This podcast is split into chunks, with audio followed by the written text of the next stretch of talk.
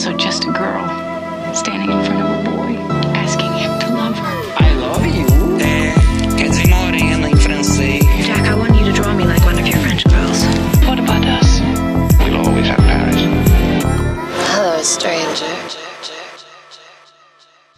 Olá pessoal, tudo bem com vocês? Eu sou o Thiago Maia. Estou aqui com dois convidados ilustríssimos, dois convidados da casa que nunca tinham gravado juntos, mas tem uma primeira vez para tudo na vida.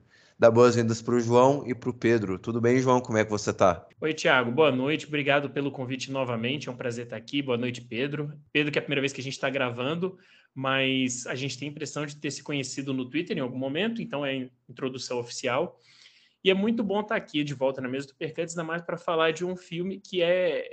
Ele traz um respingo de frescor no gênero que eu mesmo já não aguento mais. Eu até parei de ir assistir filme de super-herói no cinema, porque eu estava completamente saturado. Vou dar boas-vindas ao Pedro. Tudo bem, Pedro? Tudo bom, Thiago? Boa noite, João. Prazer também conhecê-lo. Eu tô pensando aqui que o bom desse, desses convites aqui para o Supercuts, além da gente bater o papo, é também a gente conhecer gente nova e tal. Então, sempre é um prazer. Assim como o João também falou, eu fico feliz que vai ser um filme que também, não vou dizer que me surpreendeu, mas que me satisfez muito. Ainda mais considerando que, assim como o João, eu também já estou chegando na minha fase de começar a pular alguns filmes de super-herói que saem no cinema.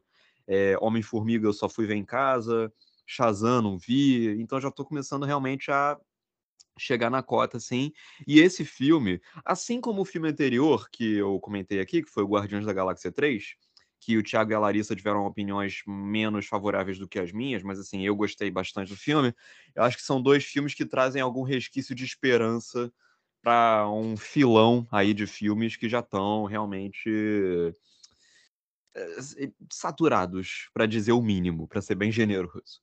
Exatamente, hoje nós vamos falar de Homem-Aranha através do Aranha Verso, que nas minhas conversas eu chamo de Aranha Verso 2, que eu confesso que eu demorei muito para lembrar o, esse subtítulo tudo mais. Então, é Aranha Verso 2, enfim, porque é uma continuação mesmo e vai ter outra continuação, mas enfim. O Através do Aranha Verso, novo filme do Homem-Aranha, do é, Marvel, uma pegada diferente do Homem-Aranha, né? O que eu, eu até, sem querer me, me antecipar, mas eu acho muito legal que a, a Marvel assim foi muito sagaz em fazer uma coisa meio entre aspas assim spin-off tipo assim tem o Homem-Aranha lá do Tom Holland que que assim para alguns caiu na graça para outros nem tanto assim né é, fazer uma coisa meio fora disso, assim, que não, não precisa fazer parte de nenhum MCU e tal. Tipo, ah, só um, entre aspas, só um filme de Homem-Aranha, que foi meio que o primeiro filme, o, o Into the Spider-Verse, né? Mas eu pessoalmente gostei do, do, bastante do primeiro filme, eu estava é, relativamente ansioso para esse segundo filme. Eu sempre, quando eu vou fazer esses roteiros assim de episódios e tal, às vezes eu faço umas, uma, umas anotações e tal, e para esse episódio, eu meio que propositalmente assim não fiz muitas anotações. Eu, ah, deixa eu. Como é um filme bem assim vívido e, e brinca com sensações visuais, eu, eu vou ver assim o que, que dá na telha de eu, eu falar nele amanhã com os meninos. Eu vi, vi, ele ontem com a Larissa, quando eu recebi os meninos. Aqui os meninos estão e vamos falar um pouco dele, né? Mas é, eu, é uma pergunta que eu imagino que seja meio retórica, mas vocês gostaram do primeiro filme? Vocês também compartilhavam dessa ansiedade? Que, é, como é que você foi para esse filme, João? Eu gostei muito do primeiro filme. Eu fui numa sessão de cabine de imprensa aqui em Brasília na época e o filme estava com a projeção zoada. Então ele estava meio que quase que em 3D, só que ele era um filme 2D. Então eu achei o estilo de animação ainda mais diferente. Pô, na verdade era só o projetor que estava cagado. E aí eu revi depois em casa e continuei gostando muito. Eu acho que ele é levemente diferente também. E eu eu não fui com tantas expectativas assim, porque eu de fato tô assim, cara, eu vou lá ver porque eu gostei do primeiro filme, eu acho que tem potencial para ser algo diferente. Acho que eu não fui com uma expectativa gigantesca, um amigo meu, ele tava maluco com esse filme assim. Ele foi na pré-estreia vestido de Homem-Aranha, ele tava realmente entusiasmado porque ele adora e ele achou que seria o grande filme do ano. Então assim, eu não tava nesse nível, mas eu tinha boas expectativas. Eu nem posso comentar muito sobre o Guardiões da Galáxia 3, porque eu não vi. Eu falei, cara, não, tá tudo bem, tá tudo bem, eu vou pular. Eu vi com os meus irmãos pequenos, mas eu acabei não vendo. E eu acho que a gente sempre entra esperando que o filme seja bom, e eu saí com a, assim, com a certeza de que era um filme muito bom. E apesar do final, que eu acho que a gente não tem que entrar nele aqui agora, apesar da reação que o final provoca, da forma como ele é feita, é, na hora eu fiquei, tipo assim, meio horrorizado, mas quanto mais eu penso, mais faz sentido, quanto mais eu penso, mais eu gosto do filme, dentro do que ele está se propondo a fazer, em termos de estrutura, especialmente, em termos de estrutura e em termos de filme do Homem-Aranha, é, quanto mais eu penso, mais eu gosto. Então, eu entrei assim, tipo, ah, acho que vai ser legal e saí achando excelente. E tem crescido nesses dias é, depois da, da primeira vez que eu vi. Você foi mais ou menos assim também, Pedro? Ah, comigo também foi bem isso, assim. O primeiro filme do Aranha Verso, eu lembro que foi um filme que, quando eu vi, eu fiquei muito encantado, mas eu também, por conta disso, por conta de uma sensação muito grande de novidade, de algo novo que estava acontecendo ali na frente. Porque naquele momento, assim, o, o subgênero ele já estava desgastado, mas não tanto quanto está agora. Ainda tinham mais filmes bons surgindo naquela época, Pantera Negra, Guerra Infinita e por aí vai. O Aranha Verso, eu lembro que ainda assim ele representou um choque, porque ele é muito diferente de qualquer outro filme de super-herói que eu tinha visto até então, não só por questões narrativas, mas principalmente em questões de estilo, em questão de ritmo, a maneira como ele vai lidar com os temas dele. É um filme que consegue é, ser bastante estilizado de uma maneira que eu honestamente não tinha me recordado de ter visto nada muito parecido. Eu tinha visto alguns experimentos que apontavam para algo daquele tipo, mas daquela maneira não. Tanto é que, assim, na, na época, eu, eu falei na época mesmo que eu achava que aquele filme ia influenciar várias outras animações daqui para frente. Dito e feito né? O Gato de Botas 2, o Família Mitchell, aquele Os Caras Malvados e o próximo filme das Tartarugas Ninja e tal, são filmes que assim estão indicando que aquele estilo que o Aranha Verso se não inventou, se não inventou, no mínimo popularizou, ele realmente veio para ficar. E além disso, eu também acho que aquele filme a maneira como ele costurava aquela narrativa de uma maneira. Era a mesma. Era a história do Homem-Aranha, com aquelas batidas de sempre, do Homem-Aranha ser o cara comum e tal, mas a maneira como ele ia lidar com tudo isso era muito diferente de todos os filmes que a gente tinha visto até então. É porque se a gente for pegar os filmes do Homem-Aranha que a gente tinha até então, a última grande inovação que tinha rolado com o personagem tinha sido com a versão do Sam Raimi, né? Porque a versão do Andrew Garfield ela não deixa de ser em maior ou menor grau alguma tentativa de é, revitalizar elementos que já eram dos filmes do Sam Raimi e os filmes do Tom Holland, eles eram muito dentro daquela sintonia dos filmes da, da Marvel de sempre. Então o Aranha Verso ele foi uma, um direcionamento muito novo para a franquia, de modo geral. Foi um frescor, como o João muito bem disse. E, e, eu também acho que era um filme que, dentro dessa mensagem toda, dessa, dessa ideia toda, ele conseguia ser bastante político mesmo, de uma maneira sutil, usar os elementos mais fantasiosos e quadrinescos da, da trama e da premissa e do universo para poder falar sobre rompimento de barreiras, multiculturalismo, esse tipo de coisa. Tudo isso numa época em que isso aí ainda era ainda mais necessário era era Trump, não vamos esquecer e tal. Então, assim, eu acho que ele era um filme que conseguia usar os seus elementos quadrinescos, tanto estilisticamente, quanto narrativamente, quanto tematicamente. Então, eu gosto muito do primeiro filme. O segundo filme, eu fui assistir com expectativas muito boas, porque afinal de contas é a sequência de um filme que eu adoro, mas ao mesmo tempo eu também tava com aquele receio de, putz, o raio não vai cair duas vezes no mesmo lugar, né? É, e, para minha surpresa, eu acho que o Aranha Verso 2 ele consegue não só manter e replicar muitas coisas que fizeram o primeiro ser tão bom, como ele conseguiu expandir em muitas questões. Eu não gosto mais desse filme do que eu gostei do primeiro, é, adiantando isso, mas eu acho que ele é um filme que consegue manter muito bem o alto nível dessa saga até então. E terminou me deixando completamente ansioso para o próximo filme, claro.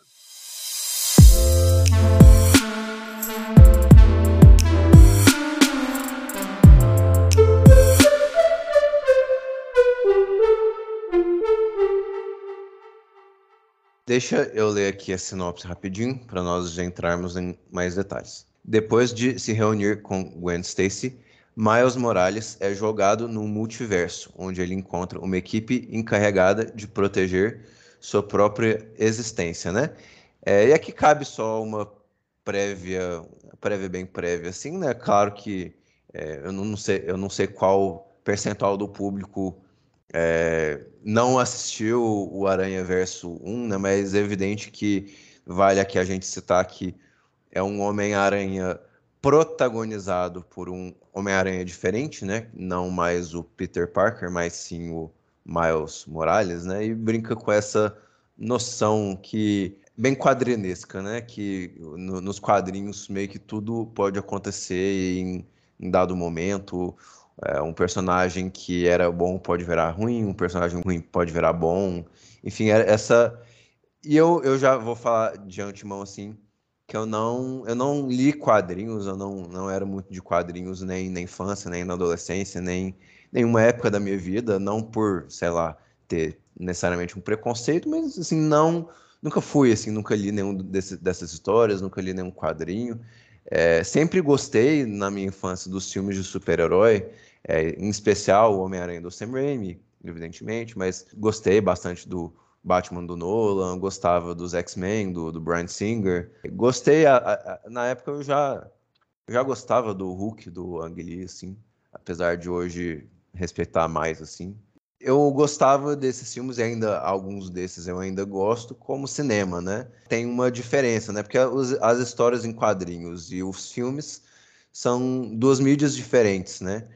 Então eu enxer eu sempre enxerguei assim de maneira meio distante, porque nunca foi o meu foco, nem como cinéfilo, nem como alguém que segue a cultura pop, de ficar observando discussões a respeito de histórias em quadrinhos e personagens em quadrinhos. É, mas eu, eu, vi, assim, um outro filme, ah, por, é porque nos quadrinhos não é assim, é, nos quadrinhos é assado, é, poxa, o filme não é fiel aos quadrinhos, né? Em alguma medida eu entendo essa essa preocupação de pessoas que leram por anos os quadrinhos, são fãs de acompanhar é, esses personagens de maneira seriada, querendo ver, assim, em alguma medida, é, características no cinema que, que sejam fiéis àquela, àquela história, àquela narrativa e tudo mais e tal, né? Mas, efetivamente, assim, quando nós falamos aqui do, do Homem-Aranha, do Sam Raimi, né, João? É, a gente acabou comentando que é muito delicioso, muito gostoso ver o, a trilogia do Sam Raimi, porque é um novelão muito, muito bacana, né? Um melodrama, uma coisa de sentimentos e chororô, enfim, momentos íntimos e, enfim, o, a donzela em apuros e todos esses clichês são trabalhados da melhor forma possível, né? É, enfim, e eu acho que me, me espantou ver o Aranha Verso 1 quando eu vi o Aranha Verso 1, 1 e eu continuo tendo essa opinião, que tem toda uma geração como eu que cresceu vendo filmes de super-heróis sendo a regra e não a exceção, sendo, enfim, o, o, o padrão assim de cultura pop. Então, muitos, assim como eu, não conhecem os super-heróis por outra mídia que não seja o audiovisual, né? em especial os filmes, evidentemente. É, então, quão de uma nova geração ainda se apega no quadrinho, na história em quadrinhos, como uma mídia, enfim, a ser é, respeitada e a ser enaltecida e consumida, enfim, relembrada, né, no sentido da lembrança desse, desse meio, né? E eu acabo achando que o Aranha Verso faz isso. Assim, ele, ele é tipo filmes é, de uma estética quadrinesca, filmes de uma proposta quadrinesca, é, feitos por uma geração em que os quadrinhos não eram mais a regra. E os quadrinhos eram só eram mais uma coisa e não assim, ah, o, o que vai ditar a vida desses personagens, né? É, e, enfim, eu acho que foi, foi, foi, colocada em mãos muito boas o Aranha Verso, né? Porque consegue ser fresco, consegue ser moderno, consegue ser, inclusive, bastante novo, né? É, é difícil pensar em, em, filmes, o 1 um e o 2, que não que sejam tão novos ou assim modernos, contemporâneos, como você quiser colocar, na sua estética, na sua proposta, né? O, ambos os filmes é, parece que capturam muito do que é a sensibilidade do momento, né? Esse filme tem até uma grande cena que se passa num museu, né? E aí eles fazem uma, um pouco de uma meta discussão, né? Sobre ah, o que é arte e tal. Parece que isso é muito do nosso dia, né? Do, da nossa época, né? Ficar discutindo é, o papel da arte, o que é arte, se a arte tem que ser isso ou aquilo, é bela, feia, né? E o filme trata muito dessas questões novas, etc. Por que não? De, até pelo fato de colocar a Gwen Stacy como a co-protagonista do filme, acho que é seguro colocá-la nesse patamar de co-protagonista e pensar numa representatividade, mas que seja inteligentemente trabalhado, que não seja algo forçado ali só para, entre aspas, assim, ganhar pontos, né? Muito, muito pelo contrário, né? Parece que o filme sabe colocar de uma maneira muito generosa, sem, sem vitimizar é, a Gwen Stacy em hora nenhuma, tratar ela como a, uma jovem adolescente e super poderosa, mas de uma maneira muito muito legal, assim, muito respeitosa, muito muito bacana. E claro, dividindo o palco lado a lado com o co-super-herói, o Miles Morales, né? E brincar com essa com esse estereótipo, ah, porque o romance Gwen Stacy e Miles Morales está sempre fadado é, ao fracasso em alguma medida. Então, eu vejo nesses dois filmes, e eu tenho um tempo que eu não vejo o primeiro filme, então, comentando mais nesse segundo filme, eu vejo uma história que sabe muito bem comentar sobre essas questões caras aos jovens hoje em dia, com uma estética muito vívida e muito eletrizante. É, até eu até me considero meio velho para esse filme, assim, porque eu, eu, por mais que eu tenha gostado bastante do filme, eu fiquei meio cansado, assim. Todas as cores e as composições das cenas e tal, é, é, é, é muito, foi muito demais para mim. Mas eu acho que isso tá, tá tudo certo, assim. É, é um filme que se assume nessa linguagem e faz, de, faz isso de forma muito capaz, muito hábil. Pois é, então, é, eu vou passar por alguns pontos aqui, né? Eu acho que tentando voltar de trás para frente, né? Essa questão da estética mesmo, eu, eu até tinha anotado aqui, antes do, do Pedro falar, né, a forma como o estilo de animação do primeiro Aranha-Verso ele influencia uma geração, a gente pode dizer, de filmes depois, né? Ele passa a ser um, um filme que marca, até mesmo quando você para para olhar da, daquele ponto de vista, tipo, ah, é um filme não Pixar que vai lá e ganha o Oscar, no ano que teve filme da Disney. Então, para o público em geral, isso acaba até tendo um impacto no quanto ele é impactante dentro da indústria. E eu acho que outros filmes que não seguem o mesmo estilo de animação, eles tentam criar algo desse ritmo frenético que não funciona tão bem. Acho que eu vou citar como exemplo o Mario, que eu acho que é um filme para mim que ele me preocupa não pelo que ele é, mas pelo que ele significa para o filme de videogame como um, um produto dessa indústria o que pode se tornar. Eu acho que o Homem-Aranha ele é um filme muito mais coeso e que funciona dentro dessa lógica, desse ritmo frenético, desse absurdo do multiverso, justamente para ele ser quadrinesco em toda a sua essência, em todo o seu, seu âmbito. E eu vou além, Thiago. Eu acho que a Gwen não é co-protagonista. Eu acho que se a gente pegar por definição, ela seria a protagonista do filme. Porque ela é a personagem que tem o arco emocional mais importante. A gente começa e termina o filme com ela ela é a responsável, as ações dela são as que involuntariamente ou voluntariamente estão movendo a narrativa para frente. É ela ir ao encontro do Miles, é ela fazer aquilo, é ela ter errado ali, ela não conseguir, ela é sempre a, a ação dela que movimenta a trama aqui. Então, eu acho que ela pode ser até mesmo uma protagonista do filme. É, eu acho que talvez até mais importante que o Miles. E essa questão canônica, né, de dos quadrinhos, toda essa lógica, eu acho que, aproveitando para falar do Sam Raimi, até o Aranha Verso 1, talvez ele tenha sido o filme que tenha mais se aproveitado da estética de quadrinhos, especialmente da forma como ele trabalha as transições, né? Várias coisas ele, ele aproveita dessa estética. O universo da Marvel não faz isso. A única coisa é eles ficarem discutindo porque no quadrinho tal, ainda é só essa esse ciclo vicioso de como que vai ser o próximo, do, né? Enfim, não não tem uma estética de quadrinhos. E eu acho que um, um dos motivos até para esse filme ser muito bom é um dos diretores. Eu sabia que eu já tinha visto o nome dele em algum lugar, o Joaquim dos Santos. Ele é o responsável pela terceira temporada de Avatar, a Lenda de Aang e por Lenda de Korra, que são duas animações sensacionais.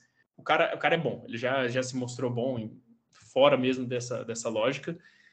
E falando do cânone, é, eu acho que a gente, eu não vou nem entrar tanto em algo que seria spoiler nesse momento, né? Não sei como é que a gente vai fazer essa divisão aqui no, no podcast, mas a questão do cânone do Homem-Aranha é tema central do filme. É, a, a, essa questão do respeito com o cânone ou não, da forma como deve se respeitar, o Homem-Aranha sempre precisa passar pelas mesmas coisas, o Peter Parker ali, o Miles ali, todos eles sempre passam pela mesma coisa, como se fosse o respeito ao personagem do quadrinho, e que o filme meio que vem como no, no, da linha contrária, mas e se a gente não precisasse sempre seguir o cânone do Homem-Aranha? E isso me fez lembrar de um ensaio que eu assisti recentemente no YouTube, é, do Thomas Flight. Eu não, não assisti tudo, que é, é no YouTube, é Why Do Movies Feel So Different Now?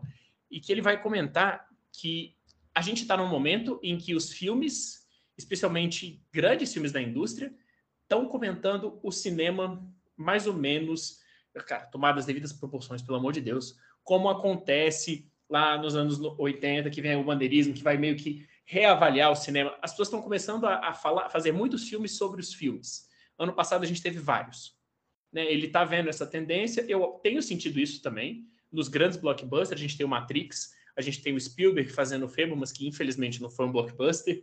A gente tem esse filme olhando do ponto de vista da indústria, da máquina de super-heróis, e ele sendo meio que a antítese, porque ele está ali dentro, ele resgata os quadrinhos como algo essencial, quando no momento essa estética é inexistente na máquina da Marvel, e dentro disso ele fala, cara, e se a gente não respeitar o cânone? E se a gente for, fizer, tipo, o contrário? E se no clímax do filme, que sempre é o confronto com o vilão, aquela, aquela, aquele vômito de computação gráfica na tela, a gente tiver um anticlímax? E se? Eu até né, tinha anunciado o filme como Através do Universo Parte 1, e retiraram esse Parte 1. Eu acho que isso tem um... Retirar esse Parte 1 e terminar esse filme do jeito que ele termina, tem um impacto totalmente diferente, justamente porque ele é inesperado porque você vai ver o filme da Marvel sabendo como vai acabar, sabendo tudo que vai acontecer. Você sabe o tipo de piada, o tipo de humor. O filme não tem cena pós-crédito, o filme acaba num anticlímax. Então, eu acho interessantíssimo ele vir realmente, tipo, cara, como uma força oposta a tudo que o filme super-herói tem sido. Ele usa da metalinguagem, das referências, ele passa cenas de, do filme do Sam Raimi, passa do Tom Holland, passa do, do filme do Andrew Garfield, eles referenciam o personagem do Tom Holland, tudo isso a gente vê as cenas acontecendo, mas não é para evocar nostalgia. É para mostrar como esse tempo todo a gente sempre está vendo a mesma coisa, sempre está vendo a mesma coisa, mas, cara, e se a gente fizesse diferente?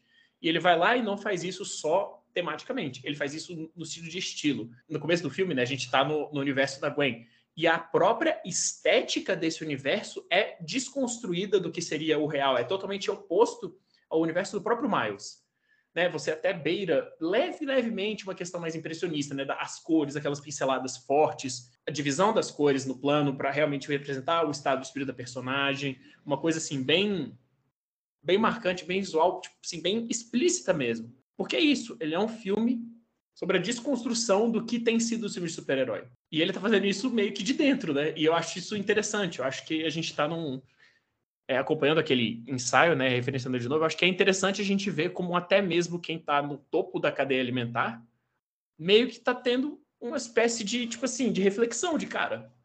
A arte está, tipo assim, não é, não é mais arte, a gente está só na indústria, o que é necessário.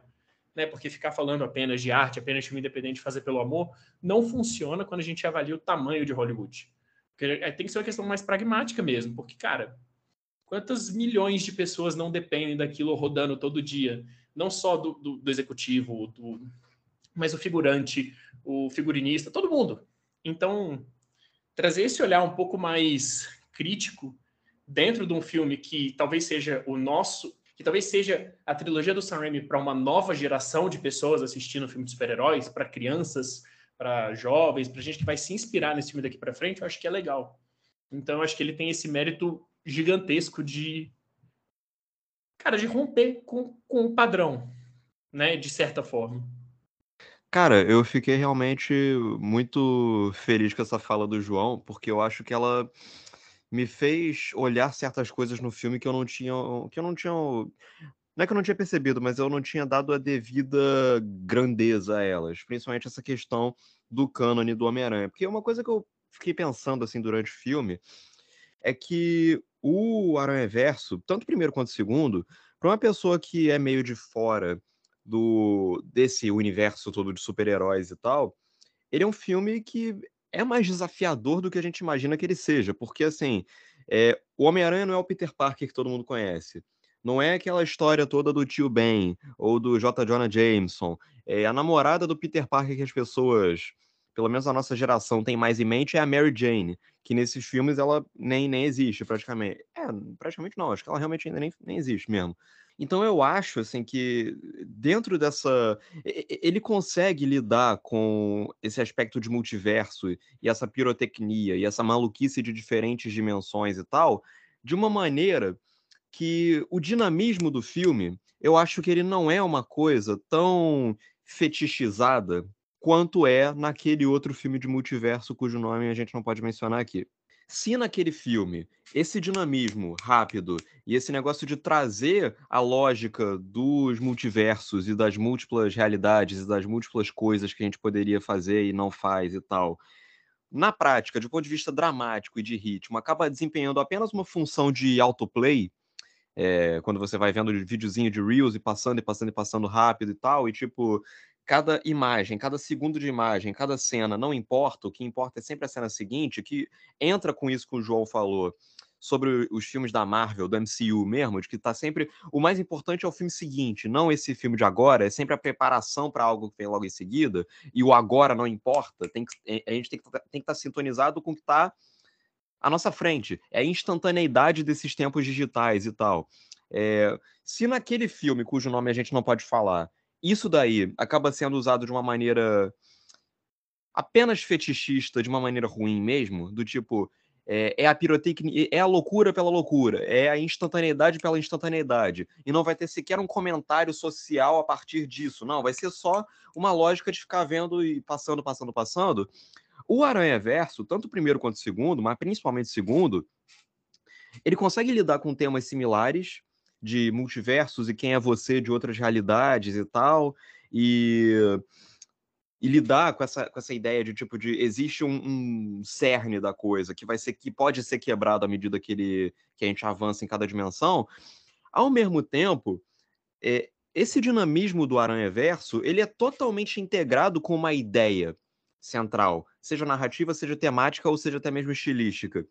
Entra em contato com isso que o, que o João falou sobre quando a gente vai para o Aranha Verso, a gente vê temas similares, é, narrativamente e tematicamente, só que a maneira como ele lida, o, a narrativa e as ideias e o estilo do Aranha Verso, é, esse dinamismo imparável do filme, tá 100% integrado a uma ideia muito específica que não é só de simplesmente ser a linguagem TikTok pela linguagem TikTok. Não, existe realmente uma ideia que a gente pode conectar com isso que o João falou sobre desconstruir convenções do gênero, é, romper com, com, esse. Ao mesmo tempo que você vai investir no imediatismo e na velocidade, é, essa propaganda constante dos filmes do MCU, de sempre ser o trailer do filme seguinte, nesse filme é quebrada, e ao mesmo tempo, me fascina muito no, no Aranha Verso como que esse dinamismo do filme, ele não só não é à toa, não só não é a linguagem do TikTok pela linguagem de TikTok, você ficar rolando o tempo todo,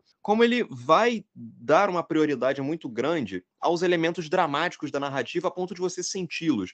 Então, a coisa que mais me chamou atenção nesse segundo filme, que já tinha no primeiro, mas que me chama mais atenção nesse filme, e que não tinha no filme que a gente não pode nomear, é que naquele outro filme, o que a gente não pode falar, o drama, para mim, ele era sempre sacrificado por essa necessidade do filme ficar saltando para a cena seguinte só por uma questão de pura instantaneidade para ostentar uma atualidade, uma jovialidade na sua linguagem que acaba sendo uma coisa vazia no fim das contas. Enquanto que no Aranha Verso, essa superpotência de estilos é, conflitantes e convergentes, ela acaba justamente enriquecendo até mesmo as passagens mais dramáticas da narrativa. Embora ele seja um filme muito engraçado, assim como o primeiro, é assim como ele, ele é um filme muito pirado estilisticamente, a ponto de o tempo todo tá, tá experimentando com abordagens diferentes e personagens que vêm de estéticas diferentes, que poderiam ser incompatíveis, mas que no filme acabam se misturando de uma maneira muito harmoniosa. Esse segundo filme, ele me surpreendeu porque ele é muito mais pausado do que eu imaginei que ele fosse. Ele é bem mais paciente do que eu imaginei que ele fosse. Ele é bem mais dedicado a construir e a lapidar coisas e é, bases dramáticas que podem até ter uma influência ainda maior no próximo filme do que nesse, com uma paciência que eu não imaginava que ele fosse ter.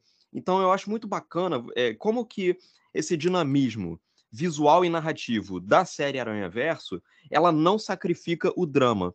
E nesse sentido, eu acho que o Aranha Verso 2, ele vem acaba, acaba vindo não só para contrariar algumas convenções do próprio subgênero dos super-heróis, mas também dentro dessa ideia mesmo de multiverso que a gente viu se tornar hegemônica no último vencedor do Oscar. Ele, ele, ele acaba vindo para mostrar como que o dinamismo e as virtudes e as novidades tecnológicas e estilísticas dos novos tempos, elas não precisam sacrificar as pausas e os respiros e principalmente os dramas das situações que ele está retratando. As coisas que são retratadas no filme, elas têm gravidade. É, e o estilo do filme, ele serve para pontuar até os momentos mais pausados. Você falou do, do, do, momento da Gwen Stacy. Eu acho muito fascinante como que esse momento da Gwen Stacy, ele mal tem uma continuidade entre um plano e outro, a ponto de que, assim, num plano tá tudo roxo, no plano seguinte tá tudo azul. E, e, não tem uma. Existe uma quebra entre os planos que eu acho que é muito corajosa de você incluir num filme desses, principalmente dentro dessa ditadura do realismo que a gente tem dentro desse subgênero dos filmes de super-herói mesmo. É, você ter um filme que abraça a estilização a esse ponto, uma estilização quase speed raceana da parte desse novo filme, de realmente você vai investir na artificialidade, no dinamismo e na completa ausência do realismo, é, ela acaba fa favorecendo os momentos mais pausados do filme. Quando o, o, momento logo no início que me marcou muito é quando a Gwen Stacy ela tá separada do pai, aí ela vai abraçar o pai e no momento que ela abraça, o, o fragmento do cenário atrás deles ganha uma, uma, cor diferente, mais calorosa e tal. Então assim, é, é muito bacana, na minha opinião, você ver um filme que até essas digressões positivas que vêm para o bem, é, elas nunca traem o ritmo dinâmico do filme e, ao mesmo tempo, o dinamismo do filme nunca trai esses momentos dessas pausas que são mais necessárias para a gente se apegar aos personagens. Então, é, o grande mérito da série Aranha Verso para mim é que, embora ela seja um exercício de, de estilo constante, é um exercício de estilo que não se faz fútil ou descartável ou meramente é, uma ostentação barata existe ali uma coisa muito clara, um objetivo muito claro, um propósito muito claro no que a série Aranha Verso está tá abordando. E esse novo filme, em termos de narrativa, estilo, conversando com o que o João falou sobre esse rompimento do cânone, trazendo o fanservice para não ser um fanservice, para ser um negócio que vai realmente mover a história, que acaba até sendo uma resposta até ao último filme live action do Homem-Aranha, né? Que era basicamente é, o fanservice para salvar uma franquia que estava cada dia mais desinteressante. Nesse novo filme aqui, o fanservice não é uma medida desesperada, ela não é um tapa-buraco desesperado, ele realmente tem a função de comentar a sua própria é, função de fanservice e, ao mesmo tempo, mover aquele universo e aquela narrativa e aquelas ideias para um outro patamar, muito claro. É, e ao mesmo tempo eu acho muito eh, fascinante, porque assim, o primeiro filme ele foi uma inovação por conta das suas é, decisões estilísticas. Então seria muito fácil entrar nesse segundo filme e o raio não cair duas vezes no mesmo lugar. E esse filme apenas se limitar a seguir a fórmula do primeiro filme e repetir exatamente os mesmos ingredientes do primeiro filme e trazer como méritos coisas que não são méritos dele, mas sim méritos do filme passado. E eu fiquei muito feliz em ver esse novo filme, de fato expandindo os horizontes do que foi apresentado no filme passado. Esse filme não é um filme cujos méritos são méritos do filme anterior e não dele. Não, são méritos realmente que pertencem a ele. É, ele realmente é, aprofunda muito essa divisão toda que a gente falou de estilos, que torna a série Aranha Verso tão ambiciosa e, consequentemente, tão deslumbrantes, pelo menos aos meus olhos. primeiro, eu concordo com muito que vocês disseram, né? Eu confesso que também essa cena do abraço lá do pai foi uma cena que de fato ficou muito comigo. Né? Acho que é difícil negar isso pelo seguinte motivo, né? essa emoção assim descabida, né? Os filmes da Marvel, eles têm, eu sei que vai ter uma conotação negativa e talvez até não intencionalmente tenha uma intenção meio negativa minha de falar dessa pressão, mas assim uma, uma coisa de um roteiro meio espertinho. É o que não é necessariamente negativo, mas são filmes cheios de piadinhas assim, entre aspas, espertinhas, né? piadinhas que são feitas ali para atrair um, uma certa zeitgeist do momento, alguma coisa assim. Ah, essa, essa piadinha é para ser de alguma coisa, de um meme que, que vai virar meme, sei lá o quê, que pega de um meme. E assim, esse filme tem isso. Não, não tô dizer que os filmes da Marvel são meio moderninhos e memificados, e esse filme não tem isso. Até tem, né? Tem a, a cena lá no final do, do dos memes ali ambulantes, né? é, e tem assim essa cena que o, que o pai pega e fala, ah, é muito punk rock, dá um abraço aqui no, no seu coisa, né? Mas, enfim, diferente do, de vários outros filmes da Marvel, eu acho que esse de fato não só tenta ser espertinho, mas consegue, assim, sabe? Consegue no sentido de entender que esses filmes, assim, e por mais que eu não tenha, sei lá, gostado tanto do Guardiões da Galáxia, mas é um filme que também, assim como o Aranha Verso 2, assim, brinca com sentimentos, né? Brinca com essa questão de, de enfim, de você ter, é, de você se ver meio que, meio assim, nessa, nesse, nessas figuras, ah, principalmente no, no, no, que, no, no que se refere ao universo do Homem-Aranha, né? Que é mais importante ainda você se enxergar como ser humano dentro daqueles personagens super poderosos, né? Então acho que não é à toa que esse filme acerta em ter um, um personagem meio é, o pai policial, que enfim, é, para melhor e para pior ele é meio que inflexível na aplicação da lei e aí, eventualmente a gente é apresentado a um Homem-Aranha indiano que brinca com alguns estereótipos e tem um outro é, Homem-Aranha meio é, britânico e, e, radical, assim, que brinca com esse estereótipo do, enfim, do, do punk rock londrino dos anos 70, né, da, da anarquia e da, do, da rejeição à autoridade, né, é, enfim, é, é, meio tênue essa, essa linha, né, porque pode parecer que alguns filmes trabalhem essas questões bens para outros e para outros não trabalhem, né, e para mim realmente esse filme faz isso, né, ele consegue ser relevante mesmo é, ao longo do filme. E se eu, se eu disser, tivesse que dizer assim, um defeito dele, que não é um, necessariamente um defeito, eu acho que eu, eu, eu tô em paz assim com, com, enfim, com essa característica do filme, mas de fato o filme ele é muito eletricão, né? Ele é muito assim, é, que nem o, o filme Inominável. Que, que ele não, não tá para, tá, né? É, não para, assim, é um filme que não para e, e, cansa um pouco os olhos, assim, né? É tipo quando você tá querendo dormir e você fica passando o Reels ali do, do Instagram, do TikTok, e é muita cor, muita coisa assim, e você fica, cara, eu preciso ficar sem tela um pouquinho, preciso é, fi, ficar no quarto escuro mesmo. Mas mesmo com esse, entre aspas, defeito, né? O, o filme também entende, assim, por exemplo, quando vai mostrar um quarto do Miles e o quarto da, da, da Gwen Stacy. O filme sabe também é, colorir demais em alguns momentos e colorir de menos outros momentos, mostrar o quarto ele como é, escuro, enfim, apagado, um, um lar ali de descanso e tal. Então o filme me, mesmo com esse não é defeito, né, gente? Assim, é só porque quero não, eu sou meio velho assim para entrar de, de, de corpo e alma nessa estética, né? Mas eu acho que o filme ele dosa também essas questões e, e até mesmo na forma como brinca com os super-heróis, assim, principalmente o anarquista, tem hora que ele aparece como, como rosa, tem hora que ele aparece como laranja, tem hora que ele aparece como cinza. É... Enfim, é, é, um, são, é um resultado assim, muito legal mesmo, né? de, de você entrar de cabeça num grande banquete né, de cinema, de, de cores e, é, acrobacias, é, enfim. Eu acho que esse é um tipo de filme que, que talvez assim coloque é, que coloque muito em xeque a posição das pessoas. Ah, porque se você filma ao vivo, assim, as cenas de ação e cenas de coisas são mais legais e tal. Cara, as cenas de ação desse filme são legais pra caramba.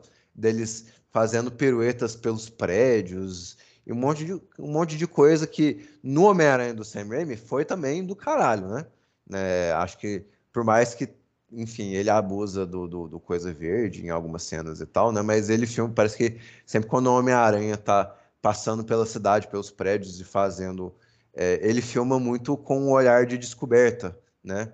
Principalmente no primeiro filme. Eu, quando, eu, quando eu penso nessas cenas, eu penso muito no primeiro Homem-Aranha, como ele, ele ganha os poderes, ele sai pela cidade na descoberta dos, do, dos poderes e parece que a Nova York ganha uma cor diferente, um, um aspecto diferente, só pela simples descoberta que eu posso, entre aspas, voar. Né? E, e, esse filme tem outra vibe, assim, não, não é tanto pela descoberta, mas é, essa questão de, de, do filme apostar em colocar o Brooklyn e essa coisa meio em traços periférica, né, de Nova York, de, de colocar em evidência que há uma Nova York que é fora do glamour de Manhattan e não sei o quê, mas que é tão Nova York quanto Manhattan, é, Manhattan, desculpa, e é e é casa para imigrantes e tudo mais e tal, e, e mostrar essa coisa da, das lojas, das cores e das bandeiras no, nos prédios, né?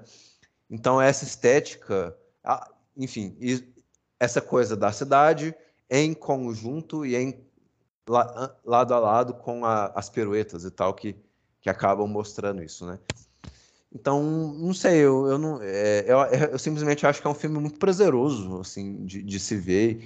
E eu acho que se eu fosse um pouquinho mais coração mole, eu cho teria chorado nessa cena do pai. É, é, muito difícil eu chorar em filmes, né? Mas eu me emocionei sim vendo o abraço, sabe? Eu acho que o filme sabe brincar com essa, esse tecido emotivo, né? E ainda tem, enfim, o, o, o a, a narrativa do, do pai e do tio do Miles, que também acho que é muito bem trabalhado, assim, você, é, você fica meio assim, ah, é, eis um filme que sabe colocar a questão do, do role model, né? Da, do, do modelo de, de crescimento, né? Do, enfim, do bom exemplo de pai, bom exemplo de tio e papapá, papapá. É, que brinca com as morais de você fazer a, a questão certa sem ser moralista. Enfim, é um belo, belíssimo filme do Homem-Aranha mesmo. Falando que eu, eu me lembrei um pouco de certas críticas. Eu, eu adoro o terceiro Homem-Aranha do Sam Raimi, né? Mas uma das críticas que foi tecida ao, a esse terceiro filme é que ele tem muitos personagens muitos vilões e muitas é, narrativas paralelas, né? É, e esse filme meio que truca essa noção de que você tem que ter ah, um Homem-Aranha com uma Mary Jane e um vilão, sei lá o que, né? É, são 600 Homens-Aranha, 600 vilões, é, enfim é, é um filme maravilhoso mesmo. Eu gostei bastante do filme. Saí, assim, muito satisfeito de, de ter visto os melhores filmes de super-herói dos últimos anos e, por que não, desde o primeiro Aranha Verso, assim. E ansioso para o terceiro filme. É, é difícil você, desses últimos filmes, assim, acho que salvo com a possível exceção do Vingadores Guerra Infinita, foi o único filme que eu saí ansioso assim para ver uma continuação, sabe? De porque nos outros eu ah, beleza, vai ter uma continuação, mas se for bom é lucro.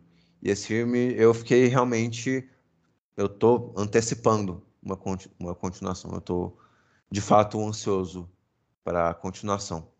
Eu acho que é muito legal vocês falarem dessa questão do ritmo frenético todo, porque eu acho que apesar disso tudo, eu acho que eu não via um filme de super-herói, talvez, talvez esteja né, não, não, me venha na cabeça no momento. Olhei uma lista aqui no Google, mas não achei nada. Mas acho que desde a trilogia do Sam Raimi a gente não tem um filme que ele está é, trabalhando os personagens como sérios é, da mesma forma, nesse tempo todo, nesses 18 anos mais ou menos. acho que é, não, 2007, né? Então 15, 16 anos desde o Wolverine 3 acho que a gente não teve um filme de super-herói que estava preocupado com os dramas da pessoa que está por trás da máscara dessa forma como a gente teve no filme do Sam Raimi. Acho que nesse intervalo a gente não, não teve um filme que, dessa forma, igual acho que o Aranha Verso é. Porque ele tem um, esses momentos de respiro, porque ele está muito preocupado com o Miles e a Gwen, não com o Homem-Aranha e a Mulher-Aranha. Eu acho que isso é uma coisa muito, muito importante para a gente não ter esse. No meu caso, eu não tive esse cansaço do frenesi o tempo todo, porque eu acho que ele trabalha é, esses momentos, esses dramas extremamente pessoais muito bem.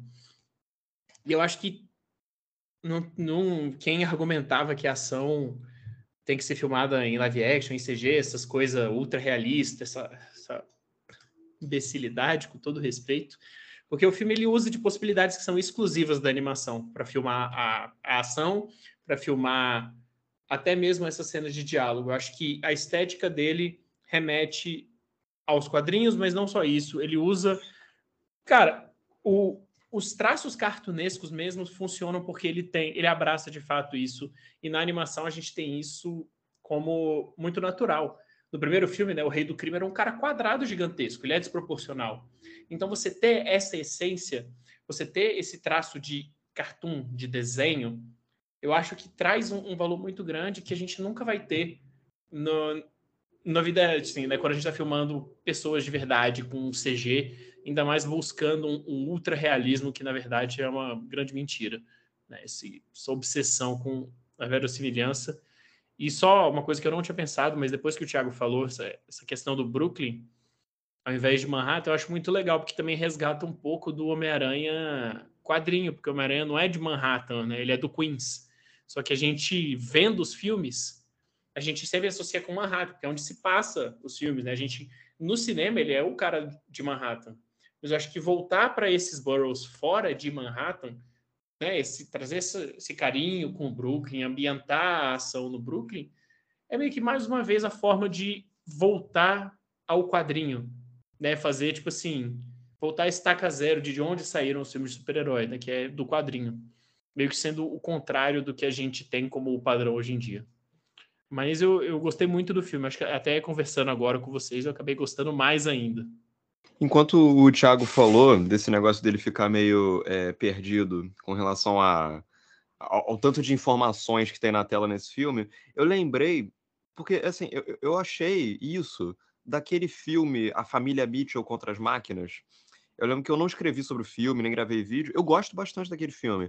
Mas eu lembro que um comentário que eu fiz é, quando eu assisti aquele filme, que eu pensei no caso, é que, embora essa linguagem do Aranha Verso ela seja muito. ela tenha vindo para ficar, ela ainda tem que ser amadurecida.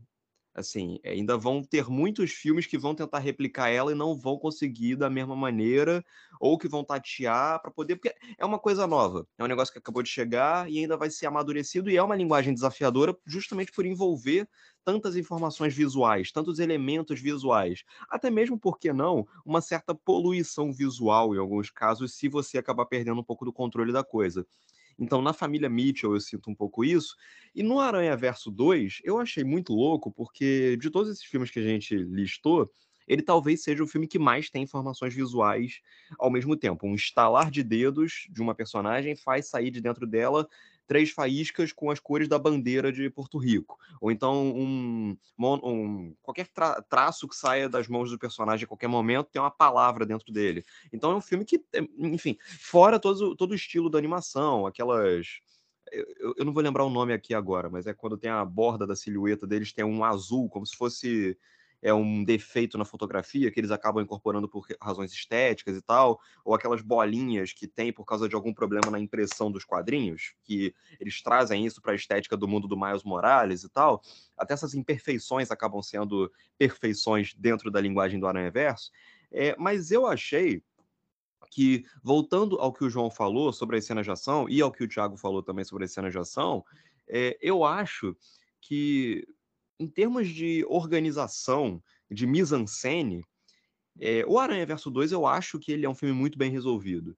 Porque você, ao mesmo tempo que você não pode desgrudar o olho da tela nem por um segundo, porque isso pode significar uma perda irremediável, ao mesmo tempo tá tudo lá de uma maneira muito cuidadosa mesmo. É, eu acho que o filme não se perde nas informações visuais dele em momento algum. As cenas de ação do filme, que envolvem um milhão de maluquices acontecendo ao mesmo tempo, são cenas de ação que eu acho muito mais simples de acompanhar, muito mais é, tranquilas de acompanhar e de compreender, do que as sequências de ação da maioria dos últimos filmes da Marvel, do Shang-Chi, por exemplo, que é um filme que lida com cenas de ação que, pô, é trocação de porrada dentro de uma sala. É, é, o tipo de coisa que, assim. E mesmo assim, os caras conseguem se perder a ponto de tornar aquela cena ininteligível.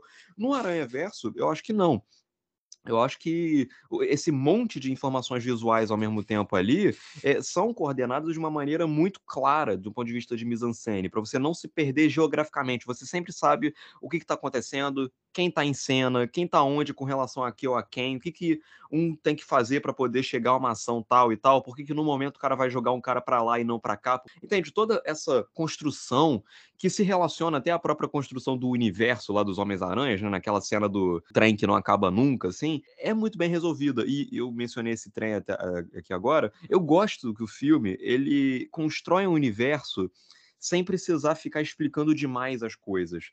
É, embora eu ache que quando eles chegam naquele mundo dos Homens-Aranhas lá, eu senti um leve afastamento meu com relação àquele momento ali, porque eu acho que a, naquele momento tem muita exposição, muito falatório mesmo. Eu, eu senti, pelo menos. Eu acho que naquele momento me deu uma certa freada, assim. Mas logo, imediatamente, quando ficou claro o conflito ali, eu voltei a ficar embalado totalmente no filme. E então, assim, embora ele se resolva muito visualmente, eu acho que ele ainda consegue ser muito inteligível e muito compreensível e muito bem é, composto mesmo. É, essa é a palavra. Em termos de composição é, imagética mesmo, eu acho que o Aranha Verso 2 é um filme muito bem resolvido. Eu acho que ele é, é o filme que vai servir de exemplo para muita gente que vai tentar imitar o estilo do Aranha Verso 1 e vai acabar tropeçando. Eu acho que o Aranha Verso 2 é um exemplo de muitas coisas também nesse sentido. Deixa eu puxar aqui as notas. Eu fiquei com um 8. Realmente gostei bastante do filme. Saí satisfeitíssimo. O que vocês dariam para o filme? É, então, eu tava meio dividido, né? De novo, né? Nota, nota é um valor arbitrário que a gente coloca, né? Acho que tem muito mais valor que a gente conversou até aqui nessa uma hora de podcast. Mas eu tava em dúvida entre um 8 e um 9, né? Eu tinha dado um 8, mas, igual eu falei, hoje eu, eu gostei muito mais do filme depois de refletir, depois de conversar sobre ele, então eu dei uma subida aí para um 9 generoso. Tô de coração bom. Eu vou junto com o Thiago, eu dou um 8 para esse segundo Aranha Verso, através do Aranha Verso, né? Eu acho que pro primeiro eu talvez dê um 9, talvez até um 10 mesmo, mas um 9 acho que tá de bom tamanho. Esse filme de agora eu dou um 8, porque assim, é, é uma dificuldade que existe assim em analisar esse filme, porque ele é uma, ele não deixa de ser uma obra incompleta, é, narrativamente. A gente, ela ainda vai se concluir no próximo filme e tal. Então, essa é a dificuldade que eu tenho de analisar até série. É, eu não gosto de analisar, quando eu vou falar de série, eu não gosto de falar de episódios isolados, eu prefiro falar de temporadas, porque uma coisa que você acha que pode ser um problema aqui, lá na frente se justifica e tal, mas eu acho que esse filme ele me lembrou um pouco, de um ponto de vista de estrutura e de drama, num bom sentido, ele me lembrou Matrix Reloaded, que é um filme que eu gosto muito, e que ele lida também com. Vou tentar falar sem spoiler. Personagens tendo que ir atrás para evitar uma tragédia que o cânone ou uma profecia indica que tem que acontecer. E se vai dar certo ou não, a gente não sabe, porque é só a primeira metade de uma história que ainda vai se concluir depois.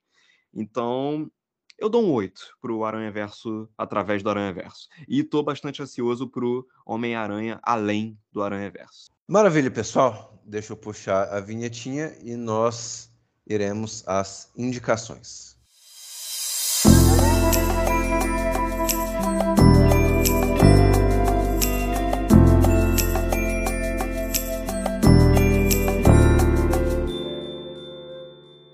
Puxando indicações, eu costumo vir aqui e falar uns quatro filmes, cinco filmes, né? Mas eu vou fazer um pouco diferente. Acaba e vai entrar seis filmes, mas enfim. É, eu não tenho visto tantos filmes, eu não estou tendo tanta oportunidade, tem muitos clássicos que eu estou adiando, adiando, mas uma coisa que eu decidi rever recentemente é a franquia Missão Impossível. Eu já vi os cinco primeiros de novo, falta o sexto. Eu acho que é uma franquia excepcional. Eu acho que dos blockbusters Tem muita coisa que eles poderiam aprender ali com o Tom Cruise e com né, No Missão Impossível. Eu acho que são fantásticos. Falta o seis, que falta rever o seis, que eu já vi no cinema, mas eu acho que ele talvez seja o meu favorito, mas eu preciso rever. Eu vou recomendar um álbum, porque antes estavam falando de música aqui, antes da, né, em off, antes da gravação começar. E é um show que eu vou ver essa semana, que é o show do Titãs. Então eu quero recomendar o disco deles, o Cabeça Dinossauro, que é muito bom, excelente, muito, muito bom mesmo. E um jogo, acho que é a primeira vez que eu venho recomendar um jogo aqui, porque eu tô jogando com a minha noiva o It Takes Two. É um jogo que exige o cooperativo local. E é Eu sensacional. jogo. É muito é bom. muito bom, é muito bom, muito bom. E é, cara, o jogo é tão bom que ela veio me falar, cara, não, mas tipo assim, agora eu tô querendo jogar mais, né? Então, assim, é, eu acho que é diferente. Eu acho que hoje em dia, já que a gente tá falando de um filme que tá indo, né, meio que no- contra o padrão, não existe mais você chamar o teu amigo para jogar com você. Você pode jogar online e tal, fazendo sessão do Discord, mas você dividir a tela, sentado no sofá, jogando com outra pessoa, acho que é uma experiência que a gente perdeu e que esse jogo ele meio que trouxe de volta à infância, bem como o Aranha Verso traz um pouco esse- essa maravilha de ver os filmes do Sam Raimi. E você, Pedro? Tiago, eu vou indicar é, uma coisa que está chegando na MUBI. É, começa a chegar na MUBI amanhã, pelo que eu estou vendo aqui, que é uma categoria da MUBI é, chamada Vitório de Sica Pequenos Milagres. Eu estou vendo aqui na, que vai entrar a partir de amanhã na MUBI quatro filmes dele, dois eu já eu amo e dois eu ainda não assisti. Os que eu já vi e que eu amo são o Ladrões de Bicicleta e o Milagre em Milão. E os outros dois são O Teto e o Recordações de um Amor. Eu tô, eu tô vendo aqui, vai entrar na MUBI a partir do mês de junho agora. É, eu só acho que poderia entrar na MUBI, eu fui até checar aqui e não achei. O meu favorito dele é o Humberto D. E eu acho que não tem na MUBI ainda não. Mas essa será a minha dica aqui, porque o Vitório de Sica é um diretor que eu gosto muito, faz parte de um movimento que teve uma importância para mim, que é o neorrealismo italiano, porque eu fiz a maratona em 2020, na quarentena, e eu fiquei louco a ponto de eu fazer alguns trabalhos sobre esse movimento na faculdade.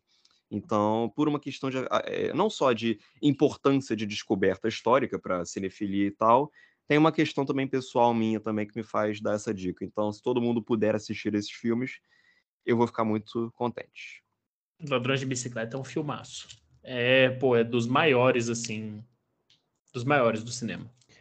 Eu vi apenas um único filme, assim, faz uns. Nos últimos cinco, seis dias, nós vimos apenas um único filme, que foi o Homem-Aranha através do Aranha Verso. É, e tem, além da correria do dia a dia, assim, tem um motivo, que é que nós estávamos vendo Succession. A gente fi- finalmente pegou para ver e nós terminamos a primeira temporada, mas eu mesmo eu já indiquei Succession aqui no, no, no Supercuts, então não, não vou ficar reindicando. Mas eu vou mudar um pouco o script e vou indicar um disco que eu gosto bastante, um disco que eu ouvi muito na minha vida e eu estou fazendo um texto para publicar no, no, nosso site, é, que é um, um, um, disco que fez 10 anos esse ano. Fez 10 anos a, essa última semana, na verdade, na quarta-feira, que é o, é o disco que se chama Settle e a banda chama Disclosure, que é um, são dois irmãos que, é, que fazem um, um du, uma dupla eletrônica.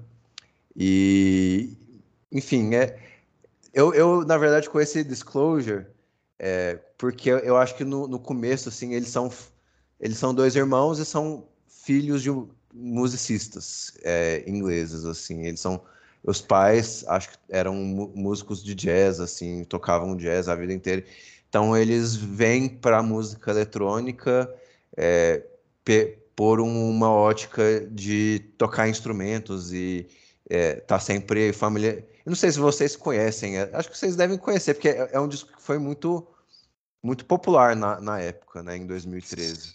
Talvez se eu escutar eu lembre, mas é. eu não tô atinando agora. É, e, enfim, esses dois, eu, eu, em alguma medida, eu sempre ouvi uma, na, na, na música deles, que é eletrônica, uma é, característica melódica mais proeminente, né?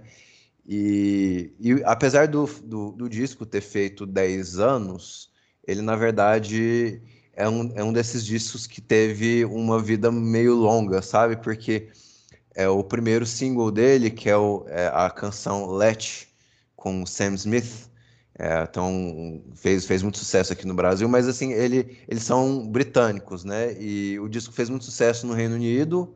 É, depois de que fez muito sucesso no Reino Unido, ele, ele meio que migrou assim, para os Estados Unidos, e na época o Sam Smith não era conhecido, assim, não era um cara é, enfim, depois ele virou um artista, grande artista pop, mas foi meio que o, o primeiro grande hit, tanto do Disclosure quanto do Sam Smith, né?